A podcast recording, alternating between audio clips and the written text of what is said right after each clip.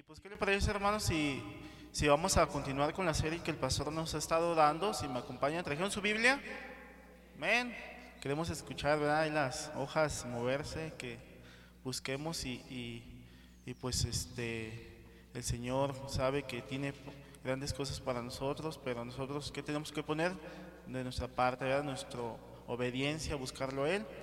Y este, quiero que se vayan ahí al Viejo Testamento, en Habacuc, capítulo 3, 17.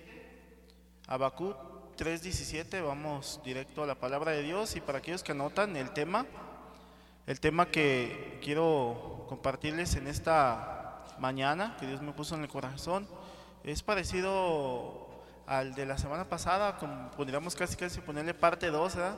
pero aquí le vamos a poner el gozo en tiempos de crisis. ¿Cómo se llama? El gozo en tiempos de crisis. Qué importante es el gozo. Cuando tengan Habacuc 3:17, me dicen amén.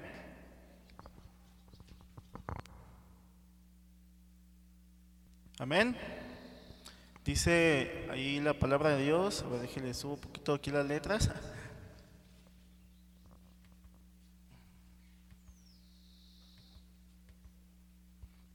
Ahora sí. El gozo en tiempos de crisis. Hebre- Habacuc 3:17. Dice, aunque la higuera no florezca, ni en las vides haya frutos, aunque falte el producto del olivo, y los labrados no den mantenimiento, y las ovejas sean quitadas de la majada, y no haya vacas en los corrales, con todo yo me alegraré en Jehová, y me gozaré en el Dios de mi salvación. Jehová el Señor es mi fortaleza. Ahí le vamos a dejar. Jehová el Señor es mi fortaleza. Bendito Dios y Padre, venimos delante de ti, Señor, en esta mañana, buscando tu dirección, Señor. Te pido, Padre, con humildad, Señor, que limpies, laves, Señor, mis manos, mi corazón, Señor, porque fallo, Señor, como humano, Señor. Pero, Señor, tú quieres enseñarnos a que pidamos perdón, Señor, que nos lavemos, Señor. Queremos darte lo mejor de nuestras vidas. Lava todo aquello, Señor, manchado. Ayúdame, Señor, a compartir tu palabra, a predicar, Señor, lo que tú tienes para nosotros. Dame el denuedo, el respaldo, Señor, para que yo pueda enseñar, Señor, porque tú eres el maestro por excelencia. No nos dejes salir, Señor, en esta tarde ya, Señor, de la misma manera que llegamos hoy, sino que esa, esa palabra tuya, Señor, entre en nuestro corazón y dé frutos, Señor, dignos de arrepentimiento y dé el 30, el 60, el 110%, Señor Jesús. Y te damos toda la gloria solamente a ti, Señor Jesús. Amén y amén. Habacuc, hermanos, eh, eh, era un profeta de los conocidos como profetas menores. Él estuvo predicando entre los años 612 al 589 eh, este, antes de Cristo. Sabemos que antes el- la historia iba de atrás para adelante, ¿verdad? Antes de Cristo. En el, eh, eh, él estuvo predicando en el reino del sur. Sabemos que el reino de Israel se dividió en el reino del norte y el reino del sur, ¿verdad? Y él estuvo predicando en, en lo que es el reino del sur, en Judá. Y pues él, el Habacuc en su tiempo, hermanos, cuando escribió todo esto, él empezó a ver que la mayoría de los reyes, y, vemos eh, eh, este, cuando leemos el libro de Reyes, hermanos, que la mayoría de los reyes eran malos, ¿sí? La mayoría de ellos eran malos, no hacían conforme a la voluntad de Dios, no obedecían, y él pues veía lo que estaba pasando. Hoy en día, en este tema, en esta serie que estamos llevando, vemos tiempos de, de crisis, ¿verdad? Tiempos de crisis y vemos en toda área, en todo financiero. Él también empezó a ver cómo, cómo este, en ese tiempo las personas este, estaban siendo ultrajadas, este, se- había una, una inmoralidad, había una idolatría, había una desigualdad, que el, el- el impío le hacía al justo, o sea, y, él se, empezaba a cuestionar, le empezaba a cuestionar a Dios en los primeros capítulos, son tres capítulos, y le cuestionaba al Señor, dice, ¿por qué Señor te tardas tanto en responder? Este, ¿Que no estás viendo este tiempo que estamos pasando de crisis y sentimos muchas veces que, que no nos responde el Señor? Abacud estaba en ese entonces eh, este, preguntando, cuestionando al Señor, ¿por qué está pasando esto? ¿Sí? Vemos hoy en día, hermanos, que, que no es ajeno lo, lo, que estamos pasando muchas veces en las aflicciones, ¿sí? pero nos, eh, este, es necesario como cristianos conocer más al Señor. ¿sí? Porque muchas veces Dios permite cosas en nuestras vidas y sentimos que no hay una respuesta? ¿sí?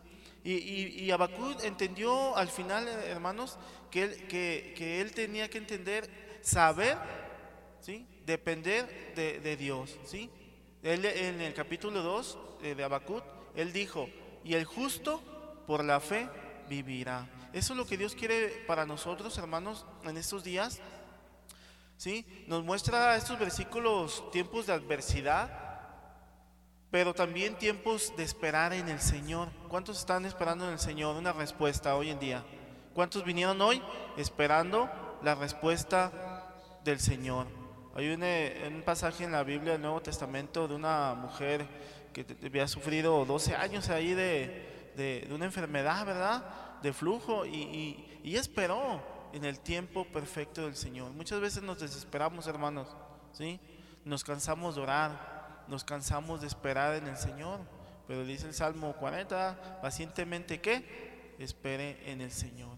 Es lo que Dios nos quiere enseñar. Vemos la adversidad, empezamos a ver en los, ojos naturales, vemos las circunstancias, pero Habacuc aprendió a no ver las circunstancias, ¿sí? en confiar en, en el Señor.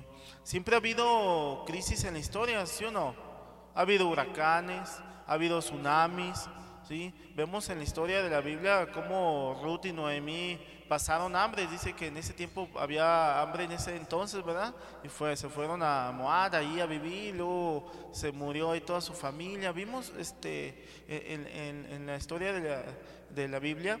También vimos a Job, conocemos al libro de Job, cómo él empezó a tener este, estas aflicciones, crisis en su tiempo, perdió sus hijos, sus bienes y aparte para acabarla, pues todavía tenía una enfermedad ahí en la piel, en su cuerpo, ¿sí? Y, vemos también a, José, este, cómo, cómo este, en su tiempo este, vio un tiempo de vacas gordas, pero también un tiempo de qué?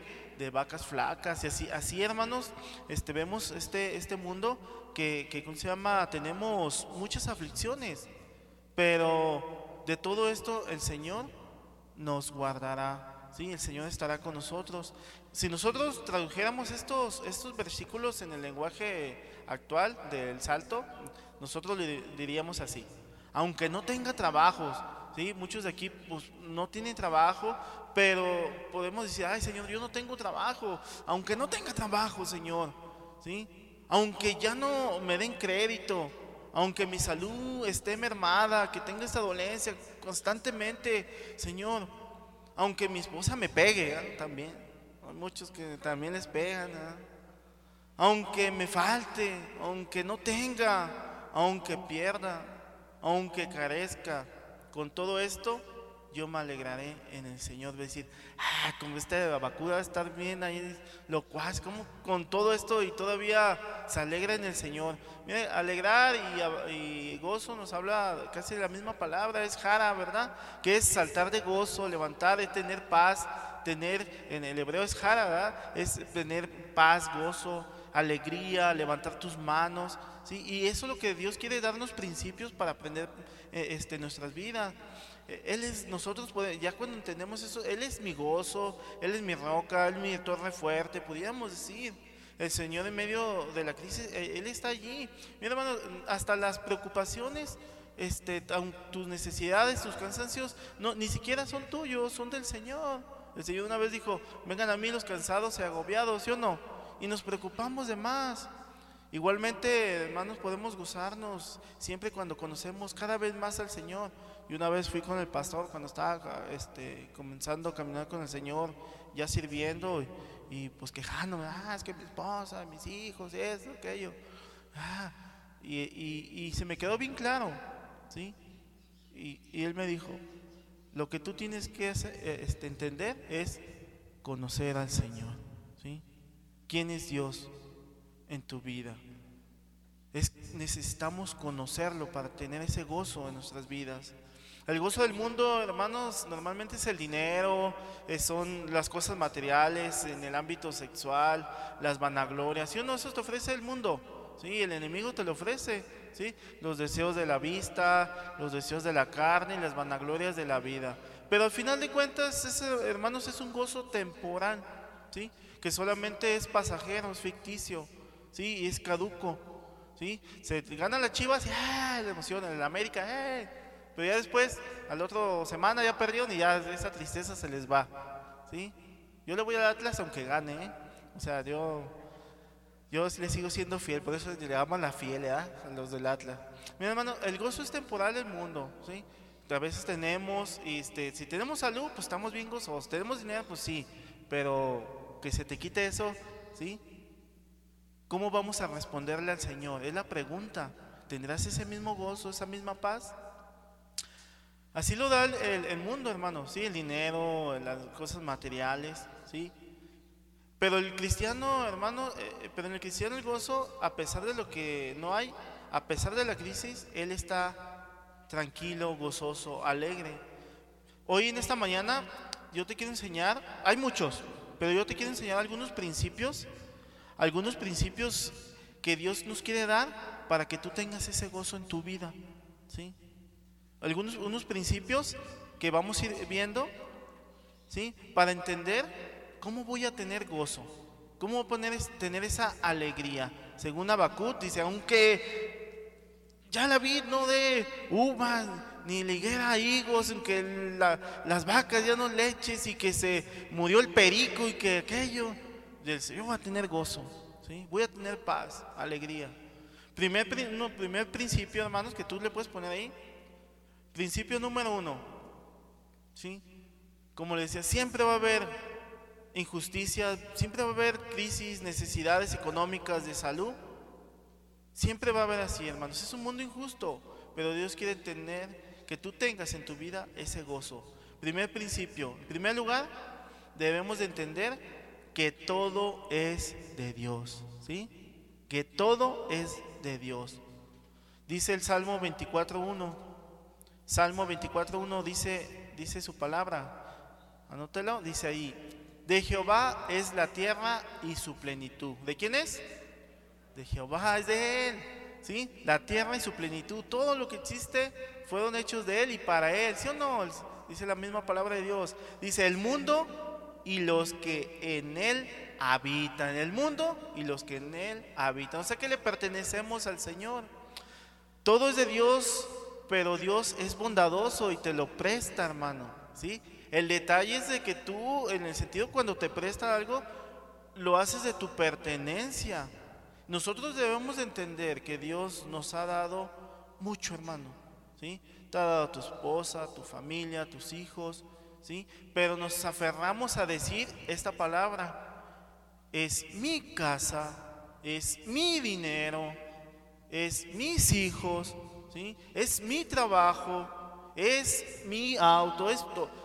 Nos aferramos a, a tener ese sentido de pertenencia, pero cuando tú entiendes que todo lo que tú tienes es que mi esposo ya partió con el Señor y, y eso, pues es que era prestado, ¿sí? Tus hijos son prestados, un día se van a ir.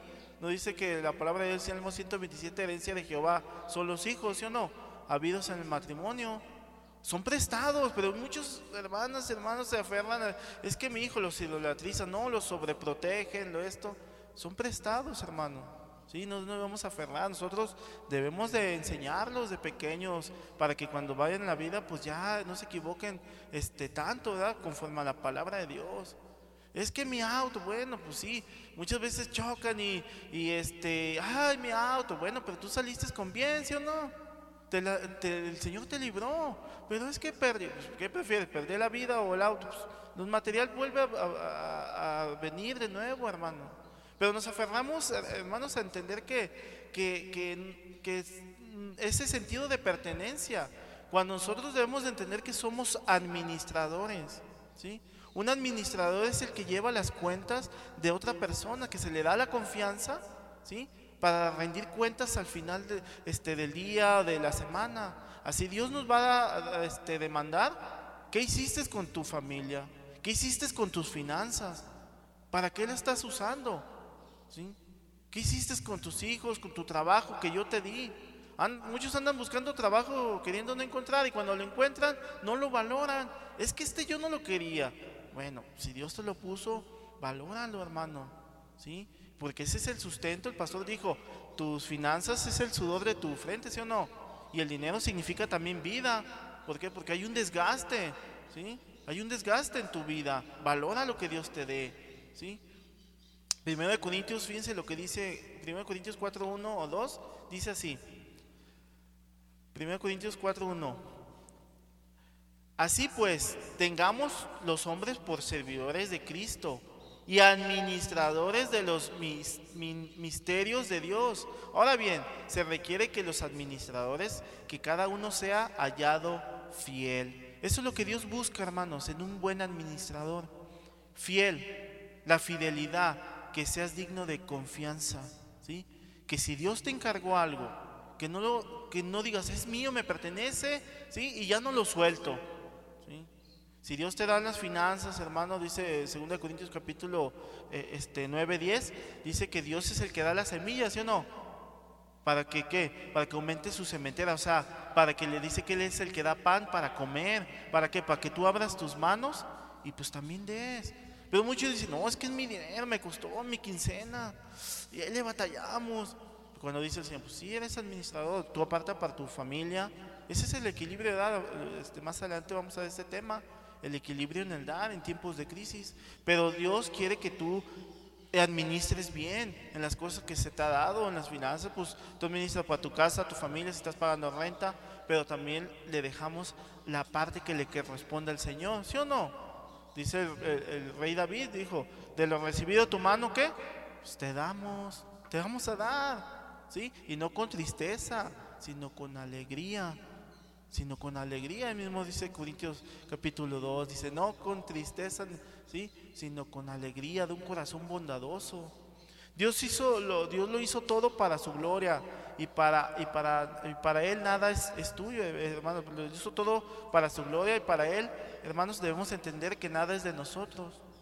Nosotros solamente somos administradores. Y así que disfrútalo el tiempo que Dios te lo deja. Tus hijos, tu esposa, valórala valora a tu esposa donde fallamos, hermanos. Si Dios nos dio una buena esposa, dice que el que encuentre esposa hoy haya el qué? El bien, ¿sí? Pues administra bien eso. Pero como cristianos a veces somos bien cabezones, hermanos, bien necios. No las tratamos como vaso frágil. La esposa, el esposo también, en vez de someterse y sujetarse, ahí están, ¿verdad? Quieren gobernar, quieren... Pero nosotros debemos de valorar lo que Dios nos ha dado, que no es tuyo. Muchas veces pensamos que mi esposa es mía y ya, y los tratamos con, la punta del pie. Dice, no, ¿sí? es prestado lo que Dios te da. Todo lo que Dios te da a tus hijos, administralos bien también. ¿Cómo los estás tratando? ¿Los estás animando a ser mejores o los estás humillando? En tu trabajo, tu esposa, tu cuerpo, tus hijos, tus finanzas, todo es del Señor. ¿sí? Es el primer principio que Dios quiere, quiere enseñar, que todo es de Él. ¿sí? Para cuando tú andes, ay, no, no dudes, hermano, ¿sí? en dar, ser dadivoso, pero también tener un equilibrio en tu vida. Otro de los principios que Dios te quiere enseñar en esta mañana, principio número dos, Dios es generoso. Dios es generoso. Dios es bueno. ¿Cuántos dicen amén? Dios es bueno, hermano. ¿Sí? Dios te ha dado muchas cosas, ¿sí? Si les enumeráramos, dice, ay Señor, cuántas cosas. Si no dice el Salmo, Señor, bendice alma mía al Señor, ¿sí? Y no te olvides, dice, de ninguna, de ninguno de tus favores. Salmo 103, ¿ah? dice, bendice alma mía al Señor y no te olvides de ninguno de tus de sus favores. ¿Cuántas veces hemos olvidado, hermanos, hemos sido ingratos con el Señor? ¿Sí? Y si no solamente con el Señor, con una persona, un hermano, un vecino que ha sido bueno contigo, te, hace un favor y tú le pagas con un mal, dices tú. No, no es así. Nosotros debemos de, dar, eh, hermanos, un buen ejemplo, no pagar nunca un bien por un mal. ¿sí? Bendecir a los que nos bendice, Señor, gracias por esta persona que nos ayude, Señor. Dios es bondadoso, es generoso, ¿sí o no? Su misericordia es nueva cada día. Hoy nos permitió estar aquí, hermanos. ¿sí? Pudiéramos estar en otro lado, ¿sí? tal vez, pero Dios es misericordioso. ¿sí? Él te consideró para estar en esta silla en esta mañana. No es casualidad, para que tú no menosprecies, hermanos, su palabra, para que la viva, la pongas por práctica. ¿sí? Es ese, eh, eh, eh, Dios te permite eso, hermanos, que es generoso y te permite Dios tanta generosidad, te permite Dios que, que tú puedes decir, es mío, ¿sí? Es mío. Entonces dice, sí, yo te lo, te lo doy, sí, te lo presto. Y Dios dice, no, no me enojo que digas que es mío, ¿sí? No me enojo.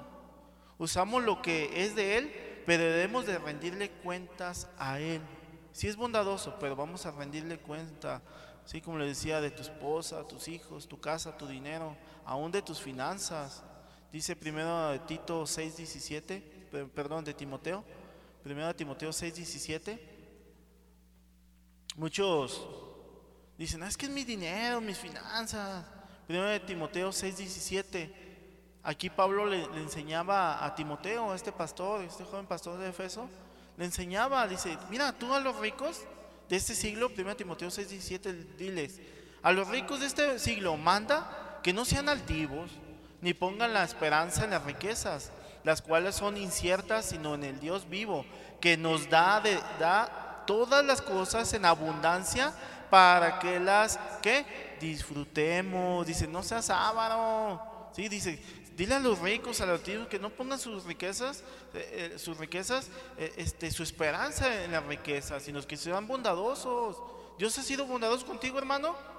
¿Sí? Pues también nosotros debemos ser bondadosos. ¿sí? Si Dios nos ha dado, hermanos, es para que tú también lo disfrutes. Dice Eclesiastes, tiempo para trabajar, tiempo para reír, tiempo, pero dice tiempo para también que descanses y goces de lo, de lo, de lo que vive en tu trabajo. También no es malo que salgas de vacaciones que goces. Dios, Dios es bondadoso, hermanos. O cuántos de aquí todo el tiempo Dios los tiene ahí, ay, no tengo ni para comer. ¿Sí? Se dan sus gustitos y no se van a los tacos ahí de tripe, corazón y bofe. ¿Sí? De, ay, ya es quincena y vamos, ¿Sí? Dios es bondadoso, hermanos. Te ha mantenido con salud.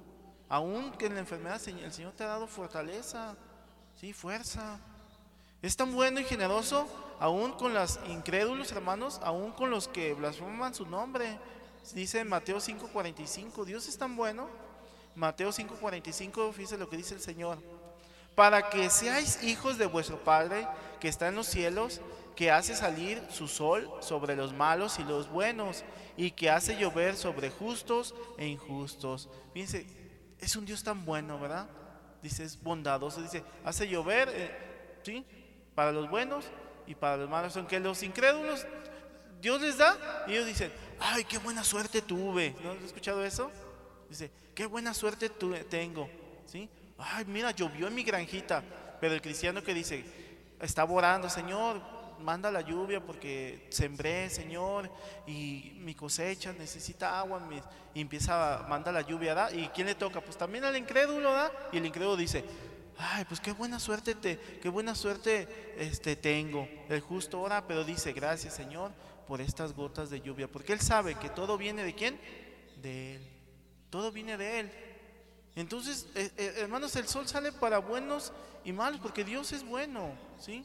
Dios es bueno aún, aún en nuestros días. Nos ha permitido, nos ha dado grandes cosas, hermanos. Nos ha dado por añadidura, ¿sí o no?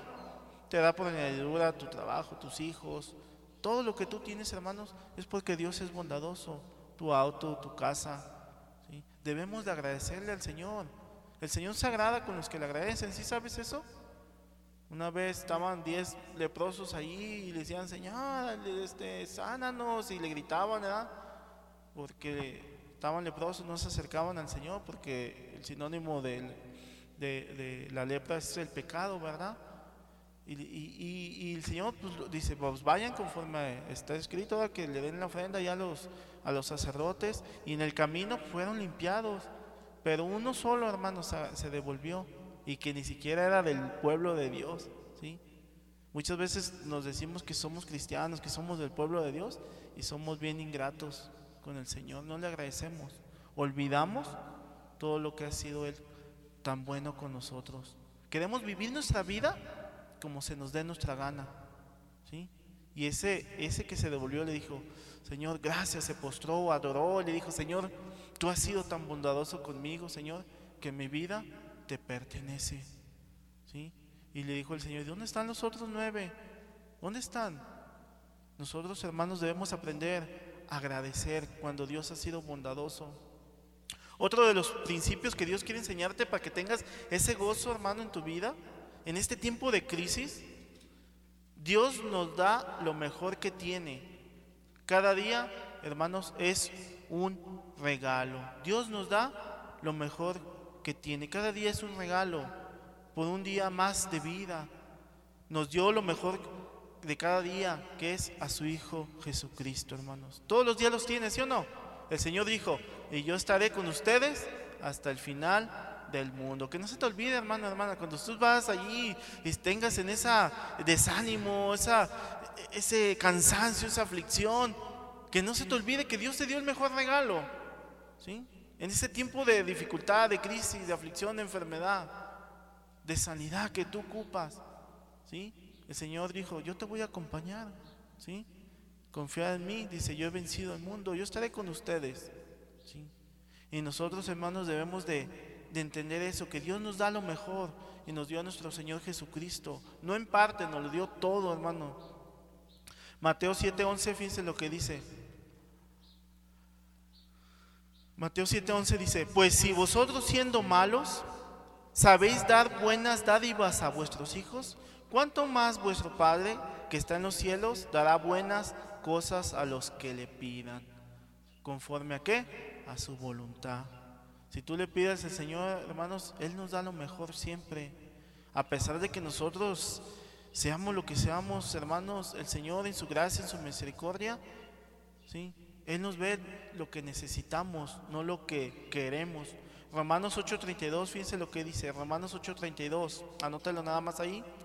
El que, el que no escatimó ni a su propio Hijo, sino que lo entregó por todos nosotros, ¿cómo no nos dará también con Él todas las cosas. ¿Cómo no nos darán Él? Todas las cosas. Nosotros debemos de saber, hermanos, que Dios siempre te va a dar lo mejor. Siempre sus pensamientos de Dios para con nosotros son de bien y no de mal, dice el profeta Jeremías. Sí, por eso muchos dicen, pero ¿por qué no me dio ese muchacho que estaba tan guapo? Y bueno, pues porque Dios no quería que te unieras a yugo desigual, ¿verdad? Dios te va a mandar lo mejor para tu vida.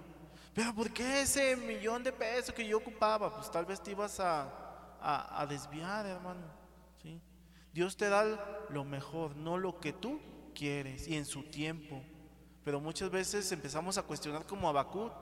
Le decía, ah, no, Señor, ¿por qué te tardas? ¿Y por qué ve todo lo que está pasando? Ve mi necesidad, Señor, tengo tiempo con esta enfermedad, Señor. Y, Señor, y no has hecho nada, Señor. Pablo le dijo tres veces, ¿ah? Tres veces le pedí al Señor. Y el Señor le dijo, bástate en qué? En mi gracia. Bástate en mi gracia. ¿Sí? Con, con su gracia, hermanos, es lo que necesitamos en tu vida. Todo lo que tú necesitas es su gracia, decía Pablo. Todo lo que soy, todo lo que tengo es por qué? Por su gracia, por su gracia. Él es bueno y te da su gracia cada día, hermanos. Es ese favor inmerecido. También otro de los principios que Dios quiere enseñarte, hermanos, que Dios te da todo, te da lo mejor. No le pidas a Dios con codicia. No le pidas a Dios con codicia. Primera de Timoteo 6:10. Primera de Timoteo 6:10 dice su palabra de Dios, dice así. Primera de Timoteo 6:10.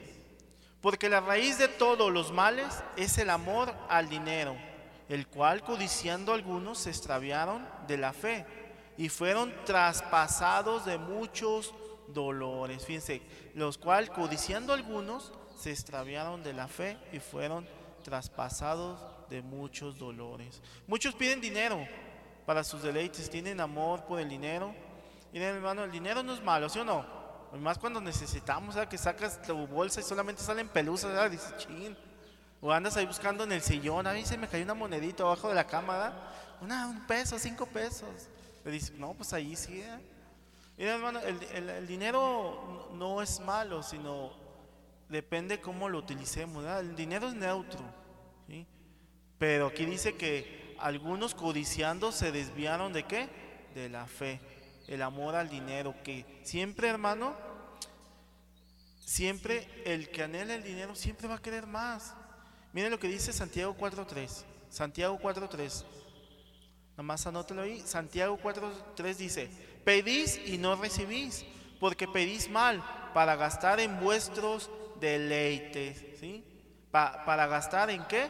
en vuestros deleites. Muchas veces nuestra oración ¿sí? no pasa del techo. ¿Por qué? Porque pedimos para nuestros deleites. Ah, Señor, es que me gustó esa Lamborghini. ¿sí?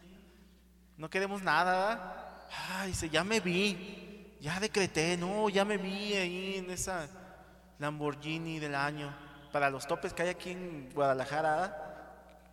Dice, no, pues no. Miren, hermanos, los ricos y los famosos nunca se sacian, tienen más, ¿sí? Pero en su corazón está vacío. Nosotros fuimos diseñados, hermanos, de una forma que para llenar ese vacío en tu corazón no va a llenar la riqueza, los placeres, sino fuimos diseñados de una tal forma que ese vacío en tu corazón solamente lo puede llenar Dios, ¿sí? Pueden tener dinero, dinero y van a querer siempre más, van a ser ambiciosos, codiciosos de tener más poder, poder, pero no van a tener una satisfacción. Los ricos y famosos nunca se van a saciar. Nuestro corazón nunca se saciará de dinero. El dinero se puede convertir en un ídolo, hermanos. El pastor nos dio una prédica este, que nos edificó tanto, ¿verdad? El amor al dinero. Dice que nosotros no podemos amar, este, tener dos dueños, ¿verdad? Dos amos. O amas al dinero o amas al Señor. O sea, porque si amas a uno y al otro, pues dice, vas a quedar mal con, con alguno de los dos debes de definirte, ¿sí? O, vamos a amar a las riquezas, a lo terrenal o al, Señor, hacer su voluntad. Las riquezas es como el agua, hermano, salada. Entre más tomas, más sed tienes. Si te has dado cuenta? No sé si alguna vez han tomado agua salada. Cuando vas al mar y ahí todo te revuelca, ¿da? Tomas agua y, y, te da sed. Porque entre más tomas agua, dice Eclesiastés 5.10, nomás anótela. Eclesiastés 5.10 dice, el que ama el dinero no se saciará de dinero, y el que ama el mucho tener no sacará fruto. También esto es vanidad. ¿sí? Escucha, hermano, el dinero puede comprar una casa, pero no un hogar. ¿sí? El dinero puede comprar una casa, pero no un hogar. Tú podrás tener riquezas, pero no vas a comprar una familia. Necesitamos del Señor. Porque muchas veces, no, es que yo te quiero trabajar más para que tengan mis hijos lo que yo no tuve. Dice el Salmo 127, 127, que si Jehová no edificare, ¿qué? Tu hogar, en vano construyen los constructores. Dice, en vano. ¿Sí? Si Dios no está en tu vida, en tu matrimonio, hermano, ¿sí? Por más que trabajes, no, es que yo quiero para mi hogar y esto. Nos olvidamos, hermanos, que lo más importante es tener el Señor en nuestras vidas, en nuestro hogar, en nuestro matrimonio. ¿sí?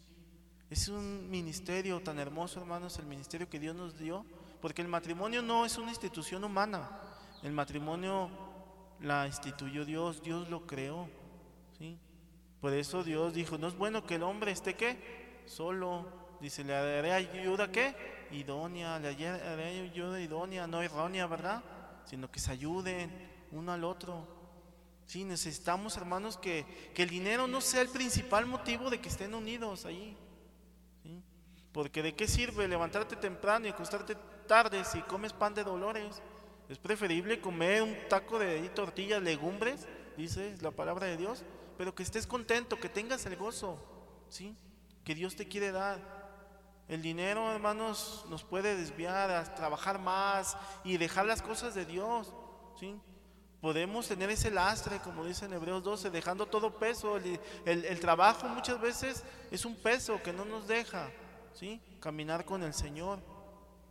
Por eso debemos nosotros tener un equilibrio, hermanos, ¿sí? en nuestras vidas. No amar el dinero, no ser codicioso de las cosas de, que no le agradan ¿sí? al Señor. Entonces necesitamos no codiciar, pero sí decirle, Señor, yo necesito esto. Otro de los principios que Dios nos quiere enseñar, hermanos, es orar sin manipular a Dios. Sin manipular a Dios. Nuestra oración es una súplica al Señor, ¿sí o no? Cuando tú oras, hermanos, es un privilegio, pero muchos se pierden ese privilegio de orar. Cuando tienes esa comunión. Orar significa también adorar. Adorar, decirle, Señor, tú eres lo más grande que puede existir. Tú eres lo único que necesito. ¿sí? Yo sé que estoy pasando eso, pero Señor, tú sabes lo que necesite, tú me lo vas a dar. Tener esa comunión, hermanos, en la cual buscamos su gloria y glorificar a Dios. No es orar en ese falso evangelio de la prosperidad, que si no te da, es porque no has orado con fe. No, es que tú no oras con fe. Pero es que el hermano oró y ya se le, ya Dios le, cumplió su promesa. Y mira, yo he orado y mis, mis, mis rodillas ya están tan, tan, hinchadas y, y no hay respuesta. Es que no oras con fe. ¿Sí? Es que no oras con fe, no lo decretas. Nosotros, hermanos, no podemos doblarle a Dios el brazo a Dios para que haga lo que tú quieres. ¿sí? Ah, mira, si tú, Señor, tú no me cumples lo que yo te estoy pidiendo, ya no voy a ofrendar. Es más, yo ya no voy a dar. ¿sí? Le empezamos a poner condiciones al Señor. Ah, si tú no me devuelves a mi viejo, ¿sí? yo no, ya no voy a asistir a la iglesia. ¿sí? Y que si tú no empezamos a ordenarle a Dios, hermano. Es que yo no voy a ofrendar, ya no voy a dar, ¿sí? Ya no voy a asistir. Dios puede decirte que sí o que no, o guardar silencio para que sigas de rodillas, hermano, ¿sí? Daniel, ¿cuántos días estuvo orando, hermanos? ¿Sí? ¿23 qué? 21 días. 21 días, ¿sí? Para que recibiera la respuesta en lo que estaba pasando en ese tiempo. 21 días hasta que llegó el ángel, el cartero, ¿verdad? El ángel, el ángel Gabriel es el cartero del Señor. Y va y le dijo, ya, desde el primer día que tú oraste, Dios ya te había escuchado. ¿Sí sabes que Dios escucha la oración del justo, hermano? ¿Sí?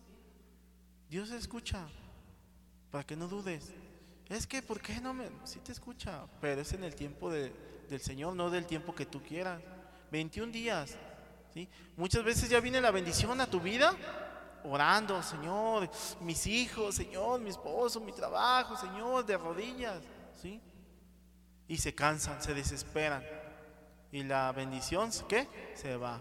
Empiezan a hacerlo en sus propias fuerzas. Dicen, no, pues ya lo estás haciendo en tus propias fuerzas. ¿Para qué me necesitas? ¿Sí? Muchos ni siquiera se quieren arrodillar, hermanos. Sí, para eso Dios nos dio rodillas. Ah, es que me duelen las rodillas. Tómate una pastilla de rodillón ¿sí? Para que te dé fuerzas y te rodillas ahí delante del Señor, te humilles delante del Señor, aprendas a depender de Él y a confiar en Él. Nosotros debemos, hermanos, de, de confiar, de tener ese gozo en el Señor, hermanos, orar sin manipular a Dios. Debemos de orar sin quererle doblar la mano al Señor. Aún el justo sufre no por ser cristiano, no quiere decir que, este, no pasaremos penalidades. Es que yo soy el hijo del rey, no, yo no debo de sufrir. Si no, pregúntale a Pablo, ¿verdad? Sí, ahí en 2 Corintios 1.5, fíjense lo que dijo este Pablo. Es que el cristiano no debe sufrir, porque muchos dicen, es que los cristianos no se enferman, los cristianos no pasan nada. 2 Corintios 1.5 dice, porque de la manera que abundan de nosotros las aflicciones de Cristo, así abunda también por el mismo Cristo nuestra qué? Consolación. Si no pasaba aflicciones, Fue apedreado, bajado por una canasta, se enfermó, fue náufrago, sufrió de todo, penalidades. Y muchas iglesias dicen, no, es que este, tú estás haciendo algo mal, ¿sí? Por algo este, estás haciendo, tal vez Dios está tratando contigo, ¿sí? Y empezamos a decir, como los amigos de Job, seguramente hiciste esto, seguramente aquello. Yo disierno que te estás en pecado. He estado en fatigas, persecuciones, decía Pablo, enfermedades, necesitado. Pablo seguramente has hecho algo malo, le decían. Dios no promete darte todo o que tu corazón desee, sino es conforme a su voluntad, hermanos. Dios promete darte, pero es conforme a qué? A su voluntad. Dice, pedid y qué? Se les dará. Toca y qué? Se les abrirá, hermanos. Porque el que, el que pide se le da, el que toca se le abre. Si nosotros somos siendo malos, le damos cosas buenas a nuestros hijos, ¿qué más no nos dará el Señor, verdad? nuestras vidas. Si tú estás pasando en este tiempo de crisis, necesidad, hermanos, ¿qué más cosas buenas te dará el Señor? Pero pide, no te canses y haz su voluntad. ¿sí? Enséñate estos principios. Otro de los principios, Dios sabe de verdad lo que tú necesitas, hermano. Dios sabe verdad lo que tú necesitas. ¿Quién más sabe lo que necesitamos, hermanos? El Señor. ¿Sí? Muchas veces nosotros no sabemos qué pedir, dice la palabra de Dios. Pero el Espíritu, ¿qué? Si lo sabe y te ayuda a pedir. Porque nosotros muchas veces somos tan necios, tan sonsos, decimos, ¿verdad? Porque no sabemos pedir lo que verdaderamente necesitamos. Como padres sabemos lo que nuestros hijos necesitan y Dios también sabe lo que necesitamos. Mas Dios sabe eso que necesitas tú. Primero de Timoteo 6, 7 al 9, hermanos.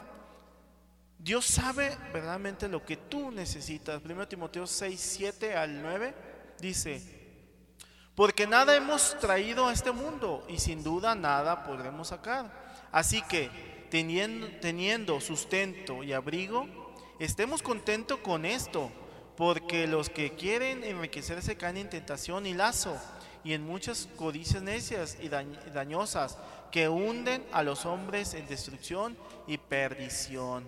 Fíjense, porque nada hemos traído a este mundo y sin duda nada podemos sacar. Así que teniendo sustento y abrigo, ¿qué es la vida, hermanos? ¿Sí? Más que el alimento y qué? El vestido. Ya comiste hoy, ya estás vestido, estás desnudo. No, hermano, esa es la vida, dijo el Señor. ¿Qué es la vida? Más que la comida y el, y el vestido. Dice, miren los pajaritos que ni se, ahí andan pidiéndote plano torta. Dice, no, véanlos ellos. ¿Sí? No se andan preocupando, no andan afanados. Si ya Dios, Señor, tú proveerás el pan necesario de, de cada día. Dice Proverbios 10.3, nada más anótelo. Proverbios 10.3. Jehová no dejará padecer hambre al justo, mas la iniquidad lanzará a los impios. ¿Sí? Hermanos, Dios es bueno con nosotros, ¿sí?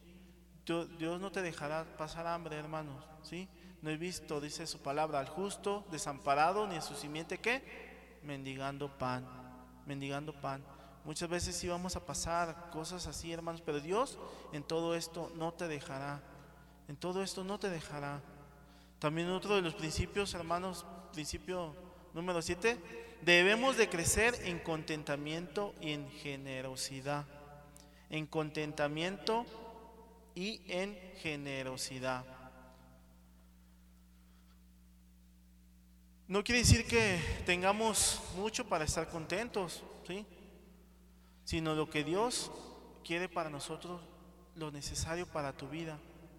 El pueblo de Israel, hermano, se quejaba después de lo que lo sacó de Egipto, ¿sí? Iban quejándose y pues allá teníamos carne, teníamos esto y dice, ay, estos quejumbrosos no se contentan.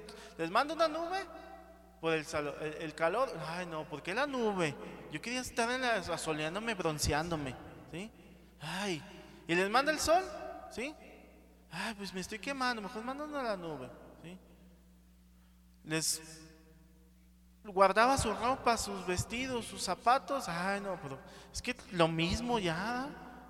Siempre lo mismo. Ay, yo quiero unos Nike. ¿sí? Mis papás, tal vez los papás alguna vez te han comprado cosas según sus su posibilidad. y nos quejamos, ay, es que yo quería un pantalón de marca, ¿sí? y así el Señor dice, pues estos no están contentos con nada. Una vez el Señor dijo, mira, les están como niños, ¿sí? Les toqué y no bailaron, ¿sí? Y les puse y tampoco lloraron y dice, no, pues este, pues ¿qué onda con estos? De todos se quejan. Debemos de tener contentamiento y, ser generosos, siempre este, descontentos. El pueblo se quejó y Dios que les mandó golondrines, ¿ah? Golornices, golornices y le salían hasta, dice que hasta por las narices, de tanto comer. Ah, sí, pues ahí les va. A veces, muchas veces Dios te da lo que no es conveniente para ti, hermanos. ¿Sí? Dice, ah, bueno, ¿eso quieres? Órale. Y ya después andas quejando, ay, Dios sabe lo, mejor para ti. Proverbios 37 y 8. Proverbios 37.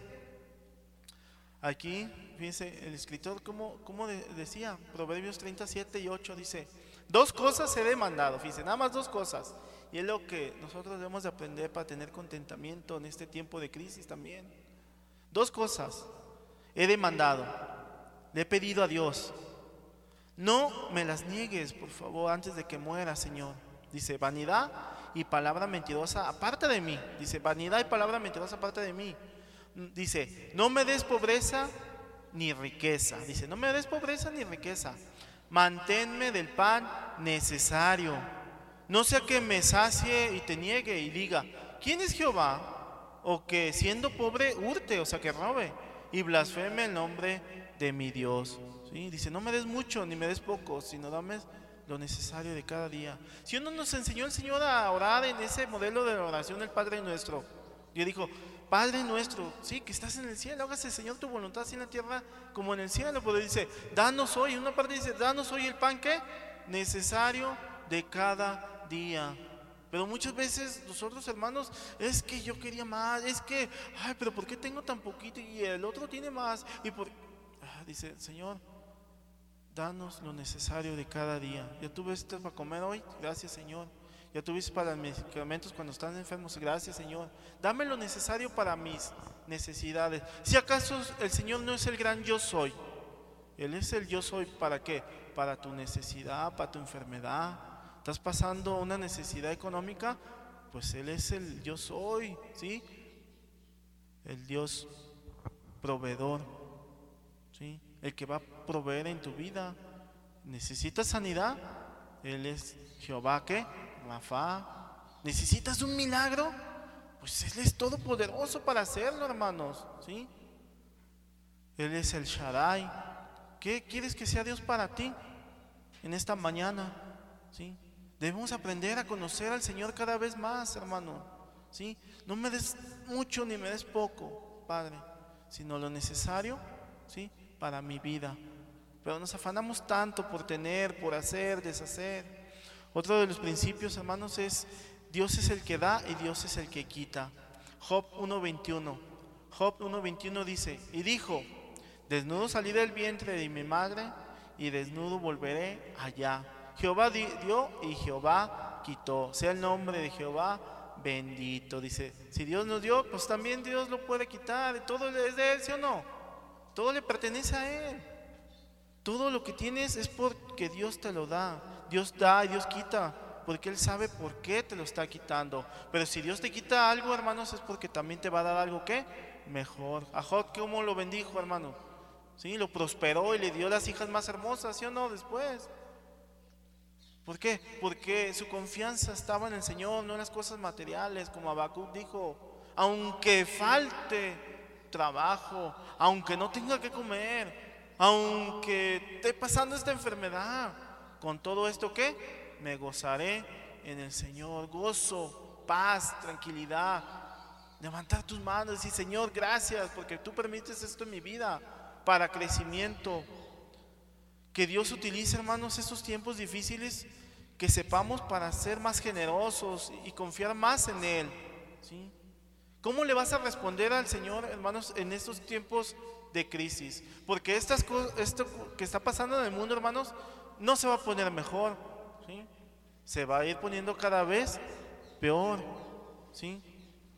Está haciendo, Se va a ir poniendo cada vez peor, hermanos. Nosotros debemos de confiar en estos tiempos difíciles para confiar más en Él. Otro de los principios que Dios quiere enseñarte es la verdadera riqueza es espiritual. La verdadera riqueza es espiritual. Mateo 6, 19. Mateo 6, 19, 21. Para ya ir terminando. Mateo 6, 19 al 21. Dice así. No os hagáis tesoros en la tierra, donde la polilla y el orín corrompen, y donde ladrones minan y hurtan, sino haced tesoros en el cielo, donde ni la polilla ni el orín corrompen, y donde ladrones no minan ni hurtan, porque donde esté vuestro tesoro, allí estará también vuestro corazón. La pregunta aquí es, ¿dónde está tu tesoro, hermano? ¿Estás haciendo ¿Estás sembrando para el reino de Dios? Para, para el cristiano, hermano, nuestra vida es sembrar en las cosas celestiales, no en las cosas terrenales. Pues dice la palabra de Dios, hermano, dice aquel que siembra para la, para la carne, ¿qué cosechará? Muerte, ¿sí? Eso es lo que va a cosechar, aflicción, angustia. Pero aquel que siembra para el espíritu, dice Romanos 8, dice que cosechará qué? Vida eterna y paz. Sí, en el Señor. Vida eterna y paz. ¿Para qué estamos cosechando, hermanos? ¿En qué estás cosechando tú? ¿En tus finanzas? ¿Dónde la estás cosechando, hermanos? ¿Dónde estamos sembrando? ¿En el reino de Dios? ¿O es mío? ¿Me pertenece? ¿Mis hijos? ¿Mi familia? ¿Mi esposa? ¿Mi trabajo? ¿Dónde estamos haciendo tesoros? En la tierra o en el cielo. Ya para terminar, el último de los principios que te quiero, hay más hermanos, pero el gozo del cristiano es indestructible. El gozo del cristiano es qué? Indestructible. Porque el gozo del cristiano es un fruto de qué? Del Espíritu Santo. Es el carácter de Dios que quiere formar en nosotros, a pesar de la circunstancia, a pesar de las situaciones, a pesar de lo que estés pasando, el cristiano debe permanecer con el gozo del Señor. Si uno es uno de los frutos, dice Gálatas 5, dice que el gozo es gozo, paz, fe, bondad, ¿verdad? Fruto, es el carácter de Dios que quiere formar en nosotros. Que pase lo que pase, venga lo que venga, tú tengas ese gozo, esa paz, esa alegría en el Señor. ¿Por qué? Porque el Señor te ha comprado, hermanos. Vales mucho, ¿sí? Tú no desvíes tus miradas en el mundo, en las circunstancias. Dice Abacud, mire, volvemos allá a Abacud 13, 17, dice, aunque la higuera no florezca, ni en las vides haya frutos, aunque falte el producto del olivo, y los labrados no den mantenimiento, y las ovejas sean quitadas de la majada, y no haya vacas en los corrales, con todo yo me alegraré en Jehová y me gozaré en el Dios de mi qué? De mi salvación. Me gozaré en el Señor. ¿sí? ¿Qué te alejará, Señor? Hermanos del Señor. ¿Qué nos alejará de su amor? Angustia, aflicción, persecución, hambre, desnudez. Dice la Romanos, ¿verdad? Dice lo alto, los ángeles. ¿Qué? ¿Qué? Nada nos separará de qué? De su amor, del Señor. Nada, porque con Cristo somos más que? Vencedores. Si tú tienes al Señor, tienes todo, hermano. Tu gozo no es las circunstancias, sino es nuestro Señor Jesucristo. ¿sí? Él es nuestro gozo, nuestra paz. No es que es que no tengo trabajo, es que ya perdí esto y el otro. Como conclusión, hermanos, nosotros en vez de cuestionar los caminos de Dios, debemos de darnos cuenta de que Él es totalmente justo y te da lo, justo, lo necesario para ti. Y debemos de creer que Él está al timón de tu vida. Déjale el timón de tu vida, hermanos, al Señor. ¿Quién está en tu barca, hermanos, hoy en día? Si es el Señor, pues déjaselo, hermanos. No quieras dirigir tú tu vida. Pregúntale a Dios, lo que es mejor para ti. ¿Va en la proa o va en la popa el Señor? ¿Quién va dirigiendo tu vida, tu matrimonio? Todo lo que tú hagas, es el Señor, para que tengas ese gozo, debe ser el Señor. Dale el timón de tu vida. El cristiano debe estar fundamentada en esta fe, hermanos. Por eso allí Abacú 2.4, para terminar, fíjense, Abacú 2.4 lo que dijo Abacú.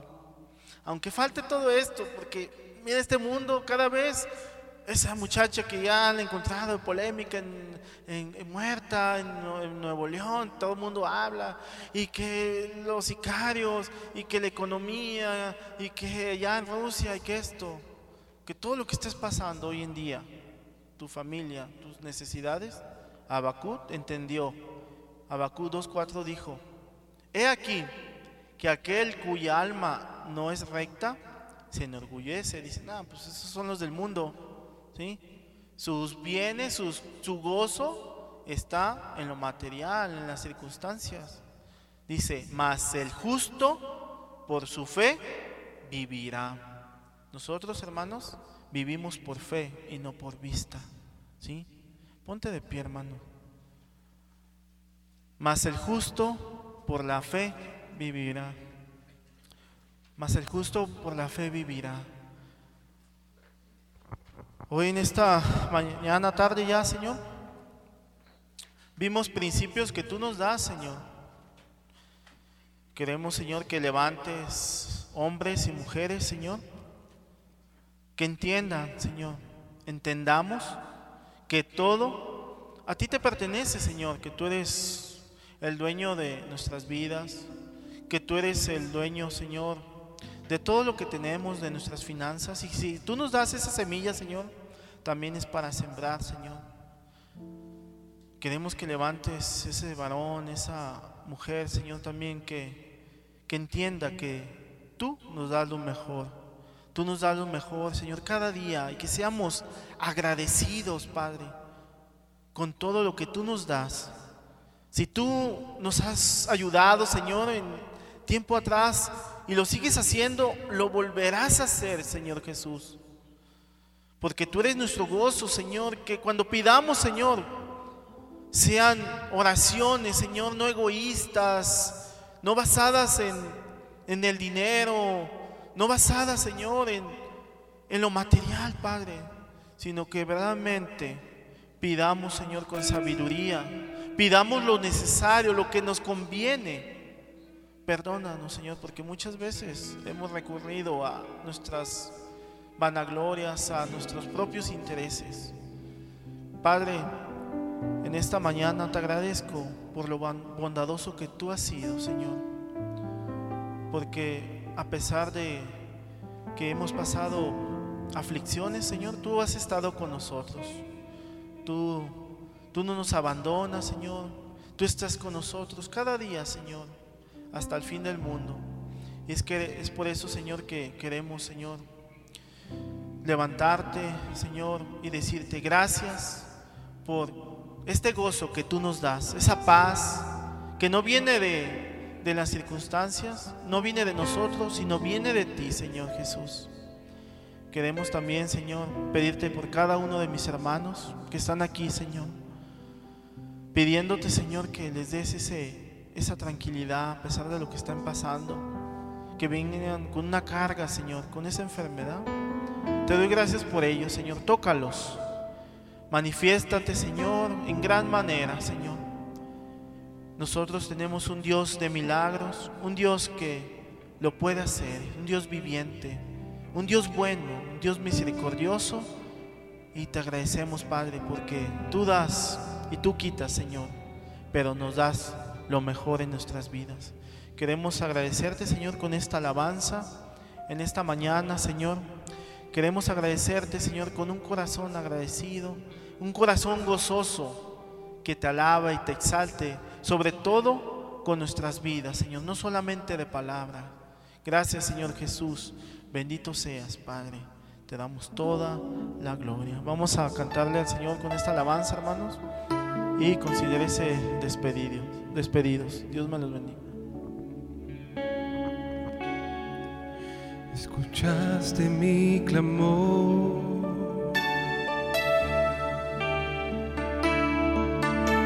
te acercaste cuando te llamé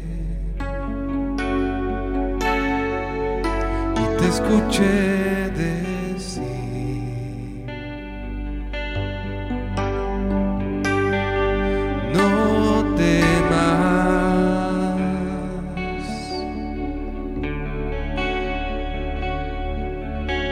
escuchaste mi clamor.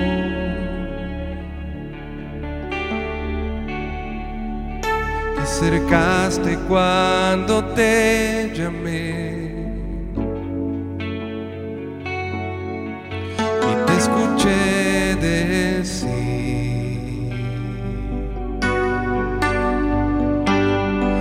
no temas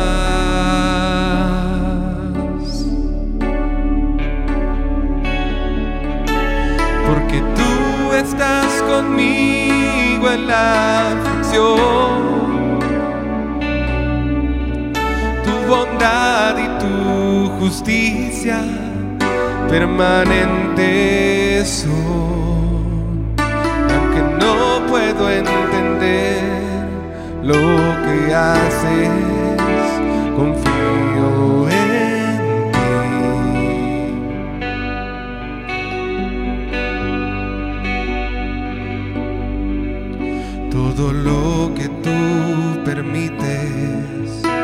que obra para bien. Te alabaré aunque la higuera no florezca. En la abundancia o en la escasez, en tiempos de dolor levantaré mi voz con el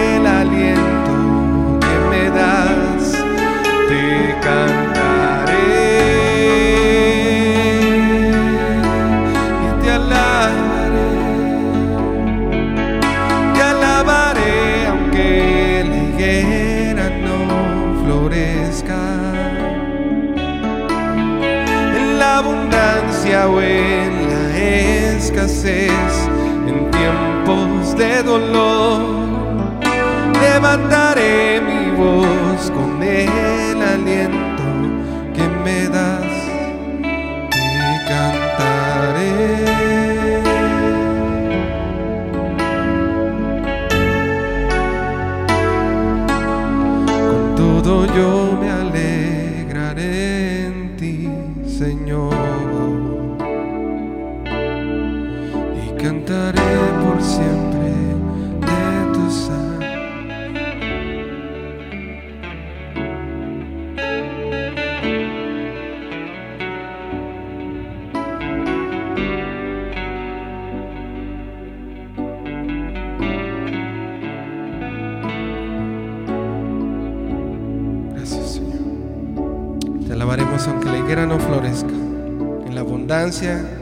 escasez como tú nos has enseñado hoy. Gracias te damos, Señor Jesús. Amén. Denle un aplauso al Señor.